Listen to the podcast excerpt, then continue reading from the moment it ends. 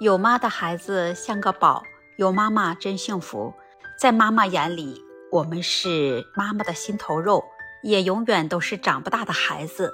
这一段话呢，是华姐啊今天在朋友圈上看见我朋友发的，把华姐啊一时也感动到了。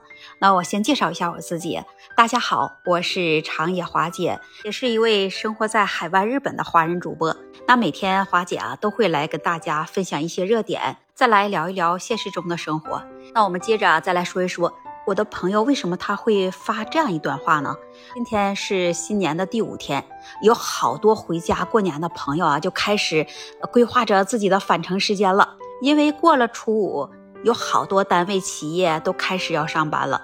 他发完了朋友圈啊，又跟花姐打电话聊了一会儿，和我聊的都是他和他妈妈之间让人非常暖心感动的事儿。他的老家也是东北的，远嫁去了南方。那今年啊，他开着自己家的车。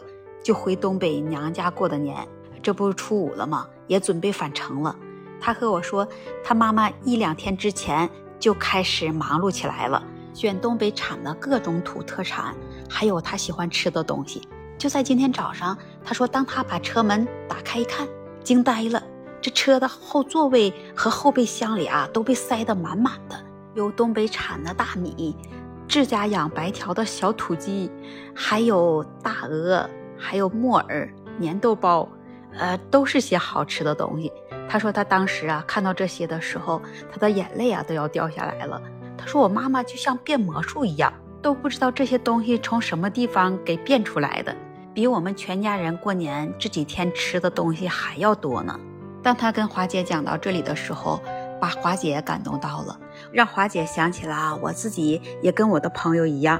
我回国内家的时候，呃，当我要返程了啊，也是这样。我的妈妈就前两三天就开始啊，出去买好多都是华姐喜欢吃的、用的东西，准备啊给华姐带着。我记得有一次华姐回来的时候，我妈妈给我准备了好几个大包的东西。就像我们这些做儿女的呢，每一次归途都是一种享受，每一次回家都是一种惊喜。一种特殊的爱和更多的感动感恩，我们的爸爸妈妈，他为我们付出了这么多。其实他们的要求真的很简单，只要是他们在外的儿女吃得饱、穿得暖，每天都能平安健康。啊，不管有钱或者是没钱，只要是常回家看看，即使做不到长久的陪伴，哪怕是陪他们吃一顿饭，陪着他们聊一会儿。那么他们呃就会很高兴、很知足了。这些想法也许都是所有父母们的心愿。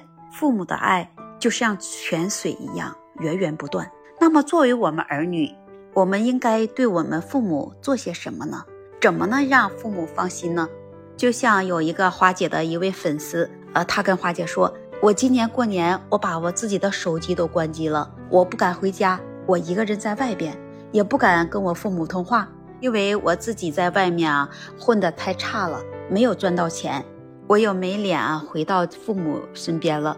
那么然后花姐就跟他说：“你这么做，你更会伤到你父母的心，因为你父母得不到你的消息，他会很惦记你。